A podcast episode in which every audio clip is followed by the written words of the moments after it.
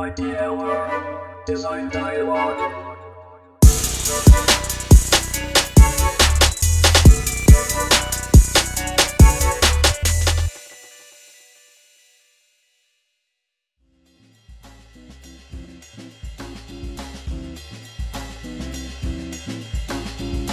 こんにちは、IDL の野坂です。IDL メンバーが外部の方と対話をしながら議論を深めるデザインダイアログ。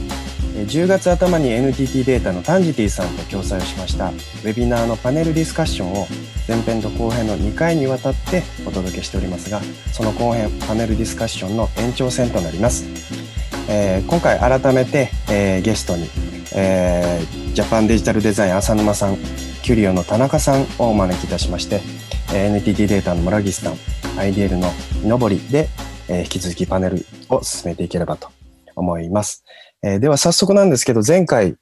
の、えー議論の続きというところで、私個人的にも気になっておりますキーワードとして、えっと、キュリオの田中さんからコミュニケーションのファシリテーションっていうところが、まあ、デザイナーが担うというか、追っていく、考える、まあ、あの、ファクターになっていくんじゃないのかというお話がありました。ここを少し、えー議論していければ、お話ししていければなと思ってます。田中さん、ここもう少しご説明いただくことできますでしょうか？はい。えっと、前回の話でも、えっと、ミロなどを使ったワークショップみたいなのをやったりとか、その準備に力を注いだりとか、でもそれによってサマリーが簡単にできるようになったりとか、いろいろあったと思うんですけど、そういうなんかこういう話題の時はミロを使おう。こういうあのコミュニケーションの時はスラックを使おう。こういう時はズームでやる、何でやるっていう、そういうなんかこう、いろんなツールがあって、その、まあ、リモートで直接顔を見れない、空気を読み合えないっていうところで、どのツールを使って、どのぐらいの時間の長さで、あの、どんな風なコミュニケーションをセットアップするかっていうのも割と重要なデザイナーのタスクになってきてるかなっていう気はしていて、なんか特にクライアントビジネスだったりとか、そうするとこう、相手の話をちゃんと聞いて、この相手の価値を引き出してあげるっていうのも、あのデザインの仕事の結構大事な部分だと思うので、その話しやすさとか、そういう部分も含めての、なんかそのコミュニケーションのデザインっていうのは、まあこれからのデザイナーのまあ重要な役割になってくるんじゃないかなっていう気はしてるんですけど。うん前回当日もあの村木さんここに大きく共感というか、ままさにその通りって言ってましたけど、実際のこうプロジェクトワークでもいかがですか？そうですね。あの、その通りで、なんか結構、その競争するとか、あの、まあ、プロセスにもちろんよると思うんですけど、例えばデザイン思考とか、そういう競争のプロセスに入ってくると、あの、コミュニケーションデザイン、まあ、その、クライアントの価値を引き出すっていうふうな、さっき、田中さんおっしゃったと思うんですけど、あの、そこがすごく大事なポイントになってくるんじゃないかなって思っていて、僕らってやっぱりデザイナーなので、あの、 subject matter expert でもないですし、その業界のエキスパートでもない中で、お客様、まあ、クライアントと一緒に共創しながら、よりいい、えー、アイディアの具現を化をしていくだったりとかっていうところを考えたときには、まあそういう場作りとか、まあ競争の土台になるようなものが結構コミュニケーションデザインになってくるんじゃないかなっていうふうには。なので結構そこって今まであんまり当たり前になってきたと思うんですけど、あの、今のじ、今のこういう中だと、ある程度そこを模索しないといけなくなったのかな、もう一回模索しないといけなくなったのかなっていうふうに。今までは結構なんとなく、当たり前という、当たり前って言い方あれですけど、あの、試行錯誤しながらも、まあ、やってきたものだと思うんですけど、結構振り返ってもう一回作り、ビルディングしていくっていうふうになってきたのかなっていうふうなのは思いました。なので、いわゆる、なんていうんですかね、計画して、しっかり準備して、何かそういう土台をもう一回作るっていうところを、なんとなく今やってるっていうのはあるのかなとは思ってます。ある意味こう企業の中からここら辺に関し関してこうチャレンジされている浅沼さんの立場からしてこのコミュニケーションファシリテーションっていうのはどのように捉えられます？そうですね。あの、同じような観点で、えっ、と、デザイナーの役割って、まあ、デザイナーしかやらないからっていうところが僕はちょっと大きいかなっていう気はちょっと半分してるんですけど、うんなんか、ちょっとやってよみたいな。これこん、ちょっと困ってるからさ、ちょっとデザイナーやってよみたいなところはちょっと大きいような気はしてるんですが、とはいえなんかそこは、あの、デザイナーができるいいところでもあるので、あの、こういう環境の中でどういうコミュニケーションツールを使っていくかっていうところは、やっぱ逆にじゃあ誰がやんのっていうと結構他い役割で言うといない感じにはなってんのかなって気が一つしてますと。もちろんなんか結構アクティブな PM みたいなのが立場としていると、あの、その人は全部拾ってくれるんですけども、まあ、PM いろいろな方がいらっしゃるので、あの、結構その間はデザイナーが拾ってる気がしてますと。で、ちょっと前回もちらっと言ったんですけども、やっぱりそのプロジェクトだったり、クライアントワークだったらクライアントのリテラシーみたいなところとか、あと環境みたいなところが、すごい、えっ、と、プロジェクトを進める中では、えー考慮しなきゃいけない状況にはなってて、今までだったらなんか、とりあえずこの時間のここに、みんなここに集まってくださいみたいなので、うんまあその場で全部決めますみたいなのが、まあ、なんか一応最後それが、なんか、あの、まあ、なんていうんですかね、えーできる最大限のコミュニケーションとしては密なやり方だったんですけども、まあそれができない中で、じゃあ、このツールは使えませんとか、環境上使えませんとか、あの、ここはこのツールにしてくださいみたいな中で、やっぱデザインするのは、結構しんどい気は毎回してます。うん。はい。うんうんうん。まあ場作りという意味では、こう、キーノートでは、その、井上さん、あの、誤読とかはい。っていうのもテーマで、はい。そのうん、場っていうのをこう、整合性合わせるんじゃなくて、あえてこうん。う、なんていうかな、誤誤解っていうかな、いい意味の誤解みたいなのも生まれるの。まあ、前回空気みたいな話もしてたけど、その辺は、なんかこう、作る、意図的に仕掛けていくっていうのはどう捉えますか？そうですね。まあ、誤読、あの、メタクリエーションという言葉を、ね、あの、まあ、メタクリエーションという言葉を言い出したのは、僕らのデザインチームのクリエイティブフェローで、木次紀之っていう人間がいて、木次、木次が、木次さんがメタクリエーションという言葉を使い始めて、すごく僕はいいなと思ったんで使ってるんですけども、あの、前回のあの話題提供とかの中では、そのまずあいろんなレンズからも物事を見ていくだったり、えーそのいろんな小さなクリエーションを、えーっと、一つの共通テーマの中で合わせていこう、合わせていこうとせずしすぎずに、たくさんの小さな、まあ、一人でもいいわけですよ。一人でやってもいいわけだし、二人でやってもいいわけだし、小さなクリエーションがたくさん生まれてくると、その個々のクリエーション同士をか勝手に解釈し始めるっていうことを、まあ、誤読、ね、誤読はよく、あの、使われる言葉ですし、タクラムのね、高田さんの中でも使っていらっしゃいますけども、誤読は新しいその発想の、えー視座を持ち込んでくるためにも非常に重要な観点だと思ってるんですね。で、誤読って言葉を前回はそれで使ったんですけど、僕本当はもう一個使いたかった言葉があって、それは多分、あの、みんなが、なんでしょう、冷ややかな目で見るか、僕が変なやつに見られるかと思うんで、あえて使わなかったんですけども、政治性なんですね。政治性？政治性、政治性です。うん。あの、何を言ってるかよくわかんないかもしれませんけども、あの、まあ、何が言いたいかというと、その、いろいろこう考えてることをデザイナーがある意味ファシリテーターとして、コミュニケーターとして引き出してあげるっていうのは、何かを言える人は言うわけです。ね、多くの場合何か考えを持っている人や意見を持っていたり、アイデアを持っている人は、まあ、言うわけです。それをまあ言いづらい人は当然、あの、言いやすいような環境を作ってあげるのもデザイナーでありファシリテーターとしての、まあ、デザインパーソンの役割でもあるんですけど、何かを言いたいけど言えない人もいると思うんですよね。特に企業においては。で、それを、まあ、つまり声なき人の声をどう表に出させる、出させる、出させるかということを、まあ、あえてやっていくのが、まあ、不和を生むわけじゃない。みんないい感じの議論で、いい感じの方向性で、社内の事情も考慮しながら議論を進めていってアイデア出していくと、なんとなくうまく収まっていくんだけども、えー最後蓋を開けると、え特に何も画期的ではないとか、なんとなく新しいっぽく見えるんだけども、何も大きな変化を生まないとかっていうふうになることが、まあ、デザインオーガナイザーとしては最悪の結果ですよね。うん。なので、あえて、その声なき人の声をなるべく浮かび上がらせるようにして、物議を醸すような状況とかを作っていくのも、まあ、特にリモートの環境になると、逆に言いやすい人もいるし、言いづらい人もいるし、えー発言ってやっぱりこう力を、言葉は力を持ってるんですけど、うん。やっぱ対面だとパワーがある、インパクトがあるこう発言とかも、結構オンラインになるとね、なんかこう放送みたいになっていって、こう流れていったりする場合があるんで、何がその新しい不和を生み出す、批判対象を生み出すようなものなのかってことを、やっぱデザイナーは見逃さずに拾い上げてあげたり、そういう種をたくさん出してもらうっていう、まあ、多分それが、あの、ある意味誤読、あの、自分の主体で言うと誤読ですし、えー誤読をするための材料が集まってくると、いろんなレンズが持ち込まれてくるっていう、そこをなんかあえて厄介者ですよね。厄介な奴らなんで、そんなことする奴って。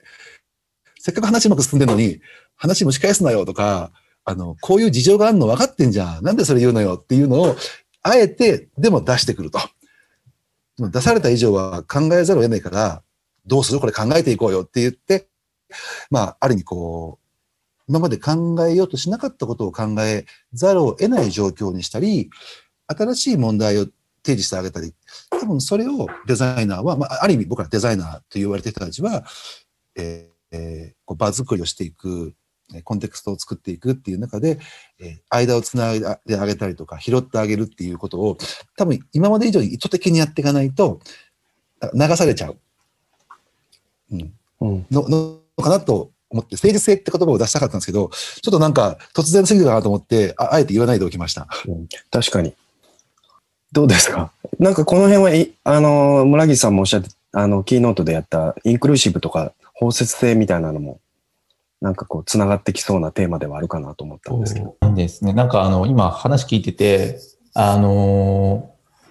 なんとなく今おっしゃっていた政治性とか物議を醸し出す的なところって、あのー、もともとなんとなく僕イメージしたら、まあちょっと前にあの別で井の井森さんの話したなんかスパーリングしながらなんか高めていくとか、あの、意味のイノベーション的なところのプロセスだったりとかっていうイメージしてたんですけど、ちょっと今、政治性とか、その物議を醸し出すと、なんとなく、あの、なんかせ、そのアイディアとか何かあの洗練させていくプロセスっていうよりは、なんかその自分の考えてる幅みたいなスコープをなるべく排除していくっていう、うんあの、プロセスに近いかなってなんとなく思ってて、うん。その今までは、例えばそういう、いや、そんなこと考えんなよみたいな、分かってんじゃんもうみたいなところ、あ、でもここってちゃんとよく考えてみたらこうかもねみたいな。ちょっとそう、誤読の、誤読した結果、自分が今まで考えてた幅から出ていってみてっていうところもあるのかなっていうふうに思いました。なんかそうすると、そのど高めていくっていうところももちろんつながるとは思うんですけど、なんかいわゆる、えっ、と、参加する人のダイバーシティみたいなポイントがどんどん豊かになるというか、うんうん。っていう、なんか一つの、なんうん。あの、要素になるのかなっていうふうにうんうん今、聞いてて思ってました。うんこういうこうダイバーシティとかこうインクルーシブってなるとこう EU とかっていうのは結構大王道として思い浮かぶところではあるんですけど田中さんこの辺はいかがですか？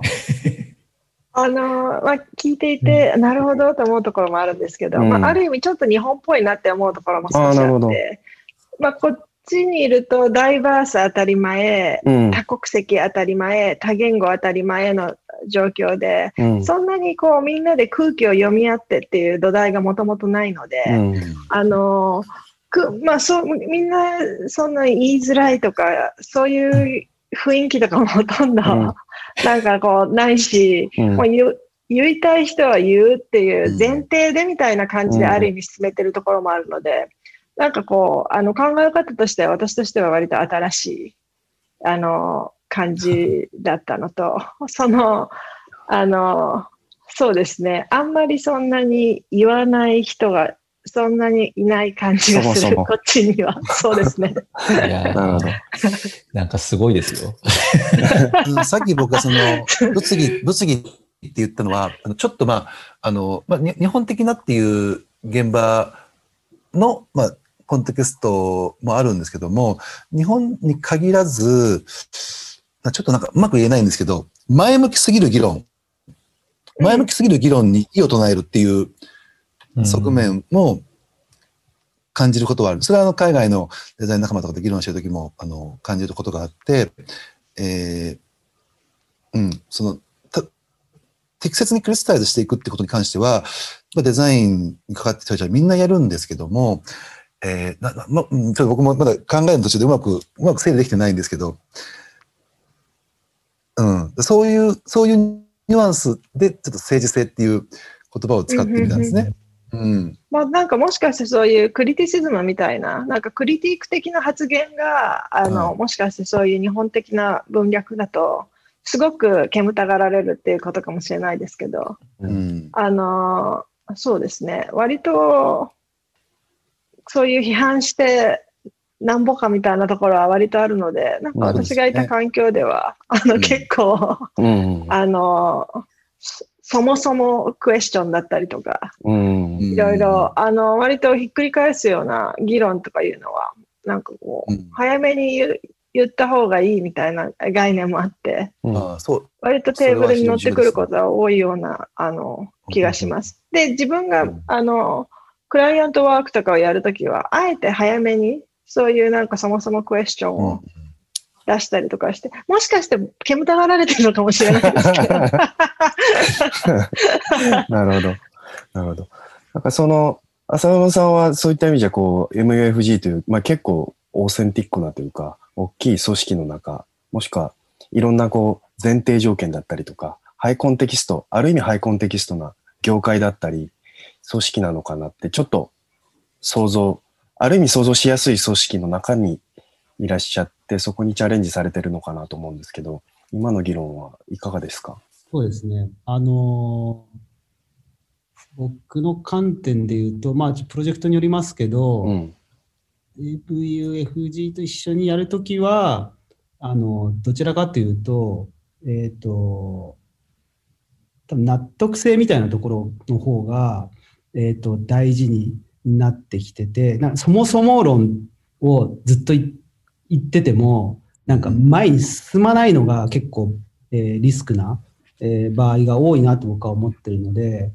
えっ、と、まあちょっと言い方良くないですけど、うん一回失敗してみると。うん。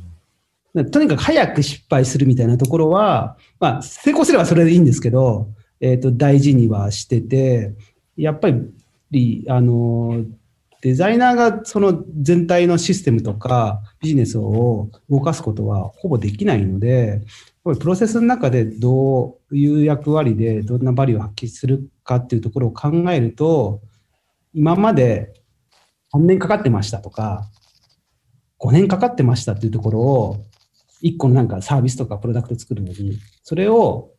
1年できますとか、もしくは1年切りますみたいなところにどう貢献するかっていうところの方が、まあちょっとなんていうんですかね、レベル感は違うんですけども、なんか新しいものを作るというよりかは、今のフェーズはとにかく早くなんか作るっていうところに、えっ、と、今の MUFG のプロジェクトは重きを置いてるところはあります。はい。なんか早く作るって、いわゆるこう、ファイナンスというか、金融系ではあんまりなかったんじゃないですか？今までの文脈というか、ウォーターフォール型の。中では。そうですね。あのーチャレンジングな部分もあるんですけども、えっ、と、今いる環境で言うと、あの会社の中にエンジニアリングとか、それこそインフラとかセキュリティのチームもいるので、それはすごい、なんていうんですかね、えっ、と、強い部分で、多分デザイナーだけだと多分無理で、うん。うん。PGBT のところにすごい引っかかってしまうんですけども、かなり早い段階で、あの、ふわふわした段階でも、あの、それって本当にフィージブルなのとか、可能性のところを検証しながら、あの、一緒に提案できる環境があるのは、ちょっとなんか、あの、まだ何もできてないですけど、できそうな感じはしてます。なるほど。はい。があるわけですね。はい。なんかそこをリーンに進めていくっていうのはまさに SIR も今、各社がチャレンジしているところではあるんですけど、エンティティデータにおけるこう、リーンに進める組織、タンジティとしては、どういうふうにチャレンジ、もしくはクライアントに対して、まあこれ文化って言えるかもしれないですけど、どうこうインストールしていくんですか？これ最近すっごいホットな話題です。うんで、えっ、とね、うちの会社ってすごく大きいので、うん。本当にもう、アジャイルやってるますっていう部隊が、まあ、隣にいたりとか、えあの、もちろんレガシーやってる部隊がいたりとか、うん。いろんなところがあるんですけど、あの、最近、あの、うちの部署の中でも、そういう、えー、リーン、なリーンって言っていいのかわかんないですけど、その、あのアジャイルっていうものを開発じゃなくて、その文化えとして、えっ、と、どういうふうに、まあ、組織経または経営ですね。っていうところに入れていくんだっけっていうところは、えっ、と、すごくホットなトピックかなと思ってます。うんで、実際にそれのところで、じゃあ、あの、もちろん、あの、アジャイル開発とかっていうところの文脈から、まあ、そういう形で、えっ、と、染み出していって、経営であったりとか、えー文化とか経営とかっていうところに、おあの、だ出てくっていうところはもちろんあるんですけど、それって、じゃあ、どういうふうにデザイナーって貢献できるんだっけ？うん。みたいなところも結構大きくあるかなっていうふうに思ってて、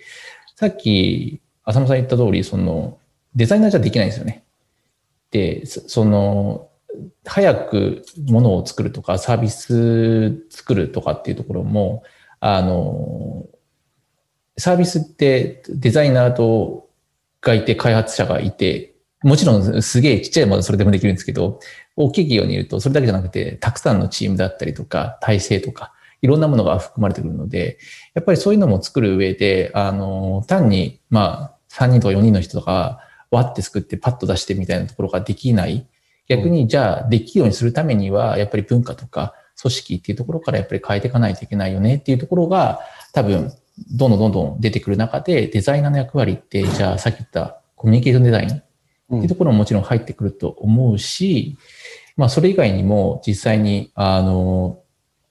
じゃあどういうふうに、まあ、細かいところで言うとどういうふうにそのサービス作るんだっけのところを、じゃあスプリントみたいな発想にするのかとか、なんかいろんなことがあると思うし、じゃあそれを組織とか経営とかっていうところまでどうやって上げていくんだっけ？っていう思想とかっていうところも、あの、デザイナーとして多分、あの、浸透させていく役割にはなってくるんじゃないかなっていうふうには思ってます。うんちょっとうちの会社でもまだそこまで、なんていうんですかね、デザイナーっていう立ち位置で言うと、あの、染み出せてないんですけど、うん。あの、どんどんどんどんやる、えっ、と、領域になってくるのかなと。うん。田中さんまさにそういうところをやられ、その提供されたり、自身がこうスタートアップのお手伝いをされてたりっていう立場であると思いますけど、その大企業の中におけるスタートアップのマインドなのかカルチャーなのか、それのインストールだったり、違いだったり、変化とかってなんか感じられることありますか？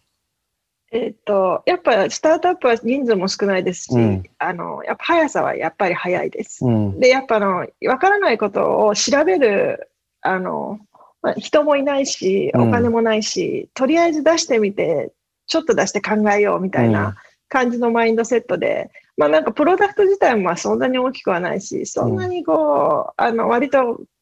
すぐ出して、あんま良くなかったらすぐ引っ込めようみたいな、うんあの感じのやり方ですごい手探りが許されるのがスタートアップの環境で、もしかすると、その企業の中のデザインチームの役割っていうのが、そういうなんかこう、アイデアみたいのを小切りにして、うん。そのプロトタイプフェーズだったり、そういうなんかこう、デザイン的ななんかフローで検証みたいな感じで、さっきあのおっしゃってた、ちょっと先に小切りにして失敗するっていう。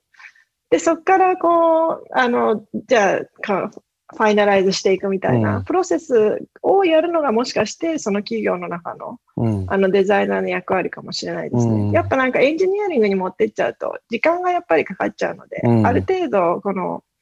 まあ、デザインのフローなり描画なりで、あの、簡単なモックアップで、まあ、軽く失敗することができる。リカバリーが早いっていう意味で。っていうのがなんかこう、やり方で、そういうのをなんかこう、どうやって小切りにしていくのかとか、うんそのなんかこう、じゃあこれがいいっていう小切りにしたアイデアを出したときに、どういうふうに、どの人たちによって検証されて、うん。どういう失敗をするのかっていうのを、あの、なんかプロセスとしてうん。入れていけるのがもしかして企業的にうはん。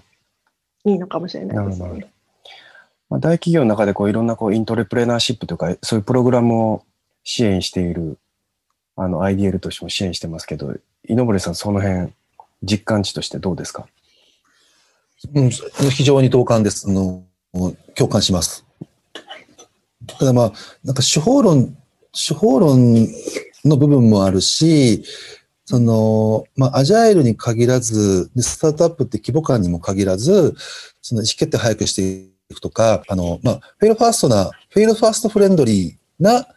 土壌であるとかっていうことの方が多分すごく重要度は高いと思うんですよね。うん。僕らも、まあ僕ら、あの、うちの会社はね、あの野さんの僕らも同僚だけど、ち小さいんで、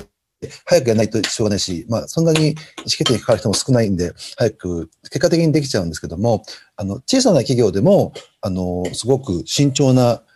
企業様もいらっしゃるでしょうし、あの、小さな企業、規模、規模は小さくても、ものすごくその重要な、あの、プロトコールがたくさんある。例えば、実験の工程があったり、セキュリティの観点でものすごくその厳重なあの法律的なことがあったりとかって考えたときに、まあ、そういう意味で、その、アジャイルで、えスピーディーで、フェイルファーストな、えー手法論やプロセスでやっていうこともやりつつ、まあ、組織、企業の土壌自体がそうであるっていうことを作っていくために、あもちろんこれ、正野さんおっしゃったように、デザイナーだけで何ができるかっていうと限度はあるし、あの、だけで何かをするっていう発想自体もね、当然おかしなことなんですけども、まあ、デザイナーがある意味こう、あの、既存の価値観であったり、仕組みに関して、少しこう、批判的に考えられたり、えー新しいことをやるってことを、比較的好んでやるっていう、まあ、体質の人が多い役割として、そういった、あの、 fail fast friendly だったりとか、その innovation friendly な土壌をデザインしていくっていうことに、もうちょっと関わっていく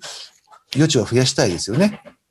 デザイナーが。うん。今、こう、プロジェクト単位では結構頑張って、えー、さっきのファシリテーションの話もそうですけども、プロジェクト単位で見るとかなりこう、いろいろ努力して、デザイナーが実際に自分がデザインをする、デザインワークを、まあ、手触りのあるものをデザインしたり可視化するってこと以外の部分もデザインしていくっていう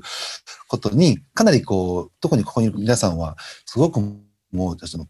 範囲を広げて仲間を増やしてやっていらっしゃると思うんですけども、それをこう日常的なものにするというか、あの、はい。うん。ができると素晴らしいんじゃないかなっていうふうに、うん。どうやどうやってやればいいやればいいのかなっていうのを考えながら、うん。はい、うん。実験しています。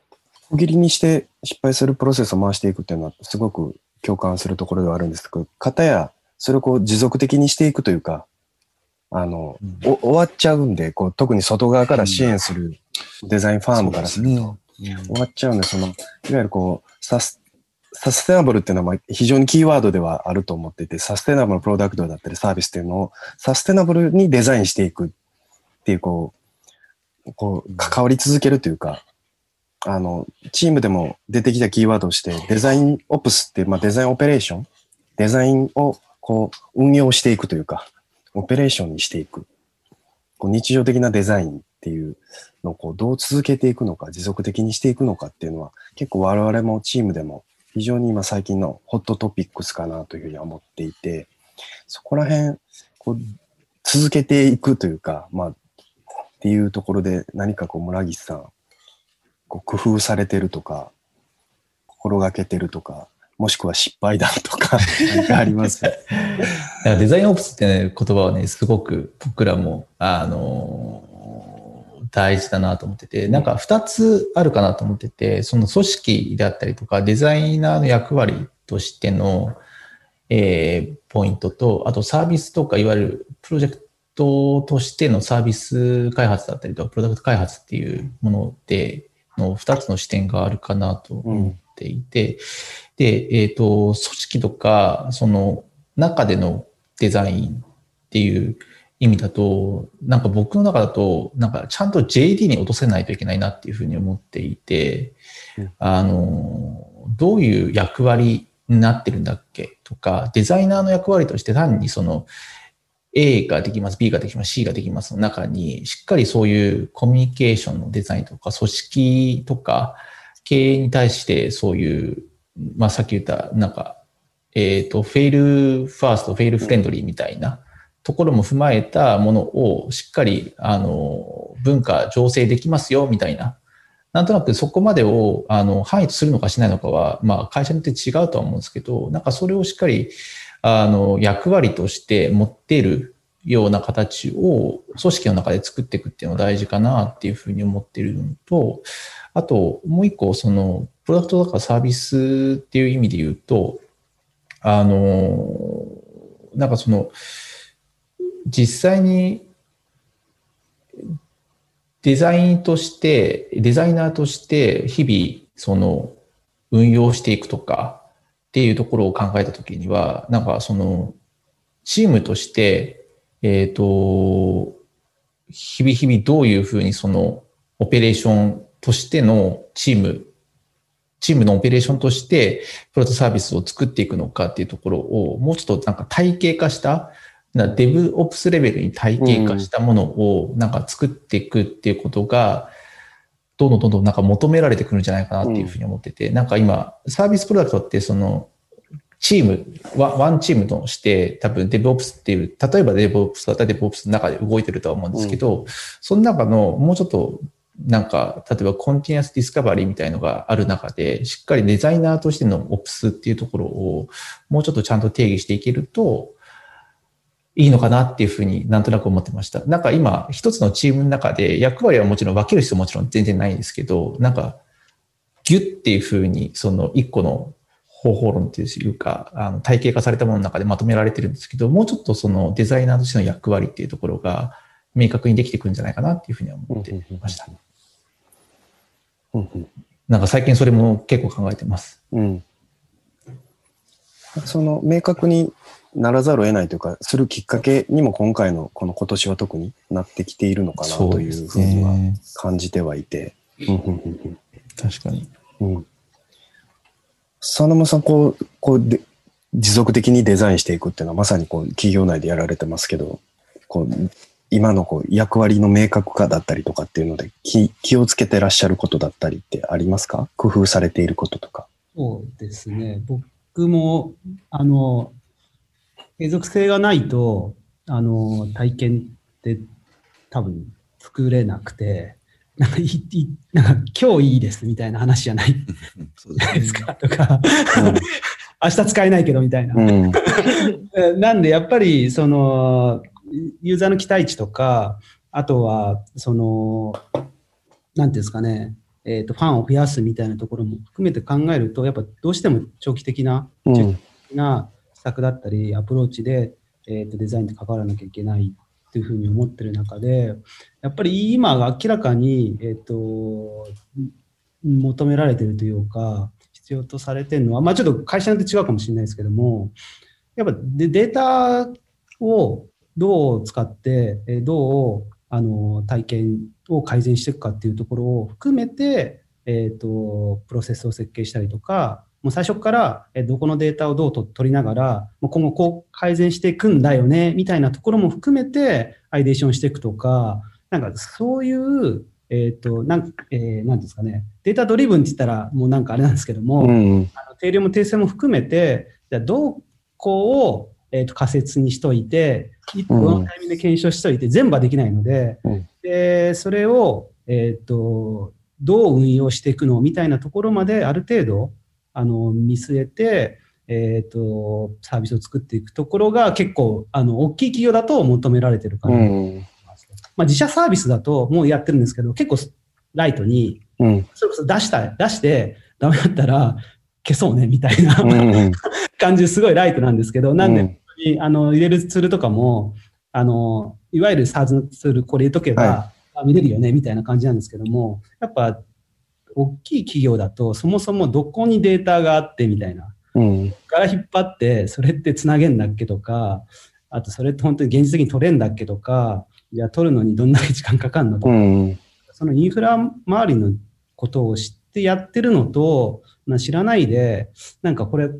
後で仮説検証してくださいみたいなやるのとは、だいぶ違くて、うん。そこはすごいあの気をつけながらというか、気を使いながら、あのデータをどう取って、えーそれをサービスにおいてどう反映させていくかっていうところを気をつけながらやるようには、あの今はうして、ん。それはオンラインもオフラインも一緒で、やっぱり、うん。あの、オフラインでもどうどう取っていくのみたいな。例えば銀行の店舗だったらどうやってデータ取るのみたいな。まあちょっと今取ってるか取ってないかは言えないんですけど、うん。まあ、なんかやっぱりそういうもう話になってて、うん。なんかやっぱみ、なんかリサーチする対象も、なんかアプリとかではなく、ユニクロの店舗面白いよねとか、うん。えー結構、なんていうんですかね、今で言うと、リアル店舗の、えー、とマーケティングみたいなところって、すごいなんか、僕としては気になる部分だし、参考に多いかなっていうふうに思ってて、なんか、体験を作るっていう意味では、その時間軸もあるし、接点みたいなところをなんか考えなきゃいけないし、結構、あの、幅広くはなりますが、その一つのキーはやっぱデデータがみんな分かりやすいかなって気は最近してます。ああ、なるほど。なるほど。データ。データで行くと、NTT データは何か話したいですか？ええあ今僕ああのどうぞどうぞ。どうぞ、井上さんどうぞ。その、いや、今、浅沼さんがおっしゃった、その、デザインコンテクストとしての、そのデータっていううん視点は、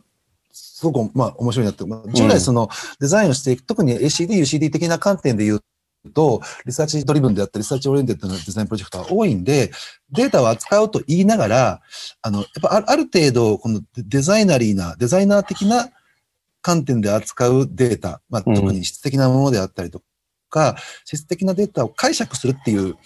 ためのインプットに、あの、インスピレーションにデータを使うことは当然、これまでも、今でも当然あると思うんですけど、まあ、定量的なものも含めて、そのデータ、あの、大きくデータっていうものを捉えて、そのデータをデザインソースにしていく、デザインコンテクストのための、あの、材料にしていくっていうことを、多分今の技術の進化とか、よりそのコミュニケーションであったり、インタラクションがオンラインで行われるとか、えツールを介して行われるってことを考えると、え多分今までデータ化できなかったものができていったりする余地も増える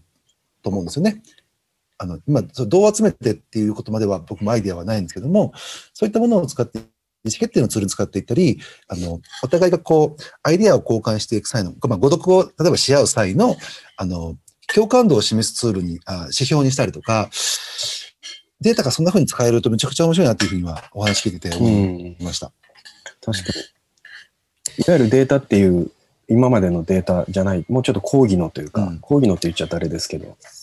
あの、解釈しできるデータというかね。うん。うんうんうん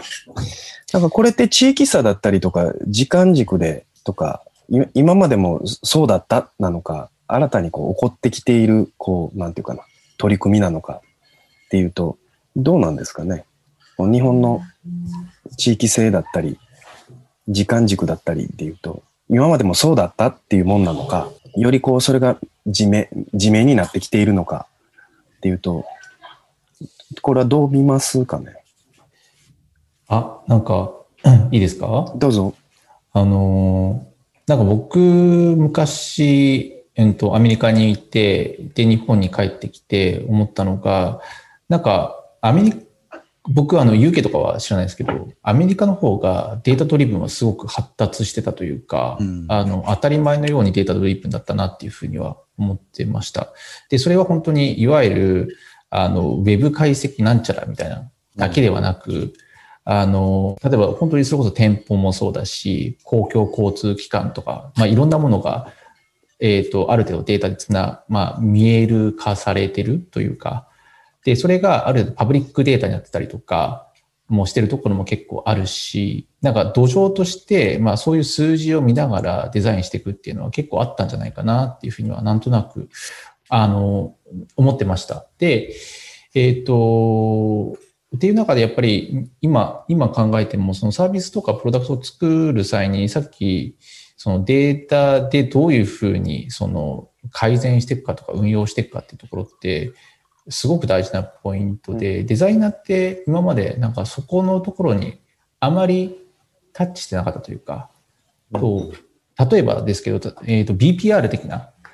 うん。えー、とビジネスプロセス改リエンジニアリング的なところを、じゃあやる、やる、やらないみたいな時に、デザイナーってやんないイメージだったんですけど、なんかそこに、まあデザイナーだけのケーパビリティでやらないかもしれないけれども、あの、じゃあ ROI どうやって上がるんだっけっていうところに、うん。なんとなく一緒に入っていくっていうところは、なんかまあ会社にももちろんよると思うんですけど、うんちょっとずつ出てきてるんじゃないかなっていうふうに、うんうん、思っってますし、結構求められてる、きてるのかなっていうふうには、うん。はい、思います。なんかその辺、まあ、2C 系のサービスとかだと結構難しかったりもするんですけど、2B 系だと結構そういうのもあり得るのかなっていうふうになんとなく思ってます。確かに。こう、そういうのをこう結構ちゃんとやってるというか、まあヨーロッパへのただの憧れかもしれないですけど、どうですか、田中さん？あの地域差というか、日本を見てどう思うとか、欧米ではどうだっていうのも含めて、そのデ日本データへののことはよ扱いとか。くうん。知らないんですけど、うんあの、アメリカは確かにすごい data driven だな習慣がある感じはすごい納得できるっていうのと、うん。まあ私、アメリカ2年間だけサンフランシスコに住んでたんですけど、サンフランシスコのあたりだと、あの、プロダクトもデやっぱデジタルなものが多いので、うん。すごいその data driven なところは多かった。まあヨーロッパではある程度、なんかヨーロッパのデザインワークって、あの、そういうなんか今にフォーカスするより若干未来寄りのことが多いので、うん。あの、そんなにこう決断をデータでするっていう傾向はなんとなくない印象がある。うん。その傾向を見るっていう参考程度で、あの、こうアメリカみたいにこここのナンバーに行かなかったらもうダメみたいな感じな、結構ビシッとしたあの基準はないかなっていう印象はあるんですけど、あの、デザインのタスクがどんどん、まあ、あとデジタルな方向に移動してきてますよね、うん。アウトプット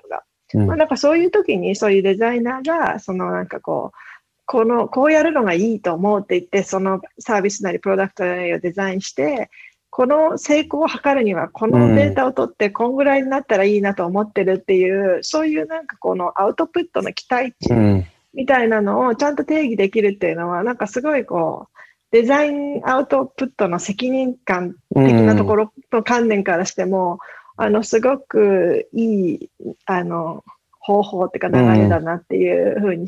思って聞いてました。確かにそのデザイン、もしくはデザイナーの貢献という意味で、そのアウトプットをどう評価するのか、あの、認めてもらうのかとか、変化を何とするのかっていうのは、結構その次っていうか、なんていうのかな。すごく重要に、より重要になってきているなと思って、デザイナーが受け入れられればられるほど、なんかその辺の、そのどう評価をしていくのか、変化、何をもって変化としたのかっていうのって、こうどう定義すればいいのかっていうのをちょっと最後議論、そこ、皆さんのお考えを伺えると、いい感じになるなと思って、いい取れ高だなと思ってます、今。いかがでしょうか？結構あの、今ちょっと論調としては、まあデジタルの話に少し、あデジタルでプロダクトやサービスがデジタルでであると、アザデジタルであるっていうサービスの方に話題が少しいって、あと US のね、あの、非常にこうエクスプレーナブルなものに対して、えー、重要視をする、で、判断っていうものを、えっ、と、根拠に基づくっていう話にちょっと入ったこともあって、あの、論調としてはそんな感じになったんですけど、結構僕次チャレンジすべきは、うんと、えっとね、ななんて言うんでしょうね、そのデータをそういうふうな側面で見すぎちゃうと、結局、え何がいいのか悪いのかってことを決断、あの、え決めるのは結果に過ぎないってなっちゃうと思うんですよ。うん。つまり AB テストです。行き着く先は AB テスト。デザイナーやえ設計者、アーキテクトには何、何の、何の、ある意味、あの良くも悪くも、まあ、いい意味での、何の思い入れもなく、うん。様々なパターンをやり続け、結果的に、まあ、商業的かつビジネス的な成果につながったものがいいものであるっていうふうになり今、まあ、なってますよね。ある意味ね。うんあの、デジタルの世界なんかは特に分かりやすいから、だからこそ、そのデザインの中で、デザインの中にもたくさんいろいろこう大事なものがある中でも、ある意味こう神秘性というか、何を美しいとするかととかね、うん何が、えーいいものであるとするかっていうことの色がどんどん薄まっていっていて、まあ、みんな同じになってきますよね。それね。うんみんな同じになっていくし、えー結果が全てになってくるし。で結果はす、結果は大事だし、えー大事なんですけども、な、何が美しいか、何がいいものかって、今ある基準で、えー結果的に良いとされるものを良しとすると、まあ、未来がないわけですよ。うん未来止まっちゃうわけですよ。で未来作っていこうと思うと、えーっと、まあ、ぎょっとするものとかっていうことではないんですけども、あの、これから何が起こるのか、それを今までとこれ、今、今とこれからの神秘性をデザイナーに限らずですけども、新しいことを考える人は持って、勇気を持って提案すると。ただ、そのために考えていく材料として、えー思いつきや個人の天才性だけではなくって、データがあったりっていうふうな、なんかうまいその組み合わせというんですかね、この、使い方が、がなんかうまく進化していかないと、すっごいつまんないものしか世の中になくなってくるような、役に立つし、合理的だし、えーある程度成功は見えてるんだけど、すっげえつまんないっていうものになる世の中は、僕はあんまり想像したくないんで、そうならないように、でもデータを非常に上手に使うっていう、うん。データから学ぶってこともあるし、データ、データを、えっと、検証に使うっていうのもあるし、うんうんうん。うん、難しいこと言ってるのは承知の上で、なんかどうできるんですかね、それ。うんなんかそれってデータの使い方とか、そのデザインワークのフェーズによると思うんですけど、うん。そういうやっぱフューチャーフォーカスなフェーズがあって、うん。なんかこのデリバブルのフェーズがあって、みたいな感じで、まあ使い方違うと思うんですけど、うん。もしかすると、なんかそういう、このなんかこう、未来の社会の変化みたいなのをちゃんと見て、ビジョン作るみたいなフェーズでは、そのデータでのなんかデシジョンメイキングっていうのはすごい適切な、あの、プロセスではない気がするんですけど、まあ、それもなんかその、そデザインのなんかこのフェーズ次第かなっていう気はうん。するんですけど、うん。なんかそこら辺の概念ももしかしたら、なんかこう全部がこう一緒になっちゃって、ある程度そういうなんかこう、夢を一回見るフェーズ、うん現実に立ち、振り返って作るフェーズみたいな感じで、なんかある程度プロセス的に両方あり、かうつんちゃんと区切りを持って、現実的なソリューションを出せるようなプロセスみたいなのがあるといいのかもしれないですね。ああなるほど。眠らせたり、起こしたりっていう、夢を見なさいっつって、眠らせたり、もう催眠術師のような。そうですね。うん。浅沼さんいかがですか？その催眠術はどう使われてます？かそうですね僕も、まあ、フェーズっていう考え方は多分、あの、大事だなっていうふうに、うん。あの、発散しなきゃいけないフェーズでは、ちゃんと発散させなきゃいけないし、収束させなきゃいけないフェーズで、発散させたら怒られるので、うん。収束させなきゃいけないし、ってところはあると思ってて、で、データの使い方で言うと、その、テストした結果を、えーデータで見てえー判断するっていう使い方もあれば、今まで起こってきたもののデータから、えーそれ見てインスピレーションを受けて新しいことを考えるっていうところも、ね、十分あるかなという気はしてて、うんまあ、デザイナーの何ですかね、直感力とか、うん。時代を読む力っていうのは僕は信じてはもちろんいるんですけど、もう少し、あの、なんですかね、新しいソース、アイディアのソースを得られるとしたら、なんかデータは僕はあるかなと思ってて、うんそれはなんか結果を判断するというだけではなく、うん。なんかやっぱり実際データとして見るとこんなだったんだみたいな。まあそれをどう解釈するかはそのデザイナー次第。うん。その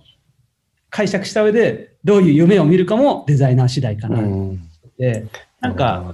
使い方次第で結構デザイナーの発散フェーズでの、えー幅も広がるし、うーズでの、なんですかね、説明性もうん。し、なんかいろんな可能性はあるんじゃないかなと思いつつ、まあ、あの、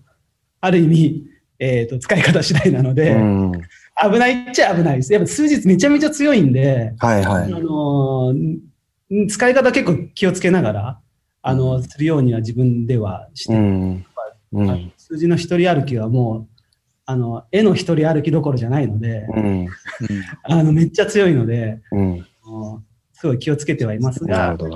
あの、今だからできる、なんか、いいいいソース、今取れるいいソースなのかなって気はしてます。なるほど。パートナーがちょっと前言ってた、あ、どうぞどうぞ。なんかアプローチは違うけど、そのイマジネーションのソースにデータをうまく活用していこうっていう取り組みで言うと、あの、僕はあんま詳しくないですけど、ジェネ generative research あ、 generative design のような領域って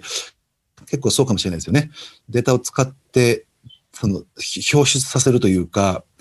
なかったものを一回データから生ま生み出させてみるみたいなところとか、いろいろ実験的にやられていることは多分あるんだと思いうんます。なるほど、なるほど。あとは AI、機械学習とか、う。うんんうん。せ説明責任みたいなのは、うん結構、なんか大大事だし、なんかそこのそうですよね補。完力というか、なんかブラックボックスで分からんが、そうですよね。結果なんですけれどうん。も、やっぱなんか説明する責任はあって、う。うんん。なんかそこは結構そのデータサイエンティストとかと話すときには、これいいのとか、はい。でもこうなんですとかって言うんだけど、これってなんか感覚値と合ってんだっけ？みたいなのをうん。議論する場合はあって、なんかやっぱブラックボックスじゃなくて、まあ、グレーぐらいにしなきゃいけないよねとか、あプロジェクトによっては、うん。あのまあ、限りなくクリアにしなきゃいけないとなると、多分これって普通にあの大量分析でいいんだよねみたういな、ん。いいよねみたいな話とか、あ結構その説明責任みたいなところは、あのまあ、そのプロジェクトとかドメインによりますけども、今現時点では結構課題にはなって。そうですよね。なんかこう、コンフィデンスとエビデンスってこうデータっていう時にこう、それがコンフィデンスとして使うのか、エビデンス的なものなのかっていうのは結構重要なのかなと思ってて、コンフィデンスはどっちかというとブラックボックスでもいい気はするんだが、エビデンスとして使うときにはなんか結構因因果関係とか相関とかっていうのをちゃんとだ出しておきたいみたいなのは結構あるのかなと思って聞いていました。なるほど。面白いですね。僕入社して一番最初に担ったプロジェクトが、あの、いろんな、うちってあの、法人とか公共とか金融とかって、まあ、いろんな事業分たくさんあって、で、結構縦割りなんて、やっぱり全然あの、お互いのこと知らなかったりするんですけど、僕一番最初にやったプロジェクトが、その新規事業をうん、まあ、作ってみようみたいな。で、いろんなそういう予告して事業部の人たち集まってやってみるみたいなところで、アイデーションとかしてたんですけど、やっぱりデータで、そのデータの持つ価値みたいなことってすごいなと思ってて、す、いやまあ、うちの会社なんで、すごいいろんなデータ持ってるんですね、やっぱり。うん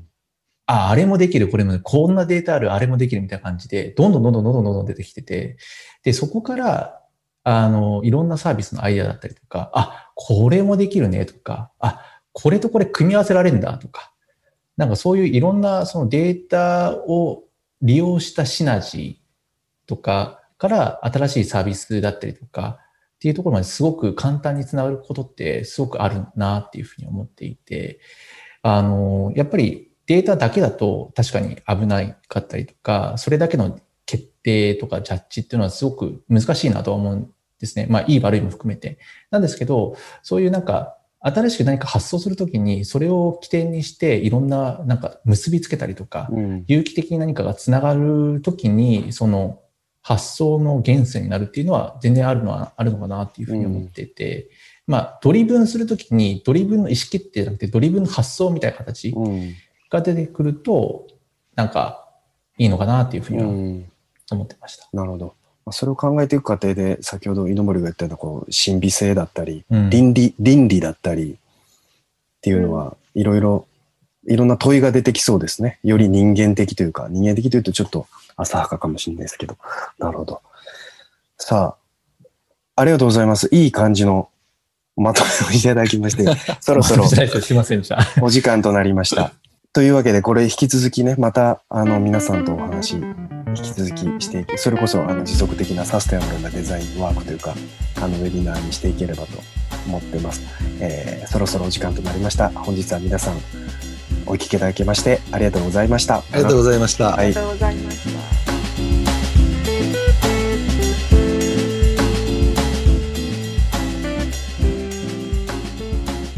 This program is brought to you by IDL.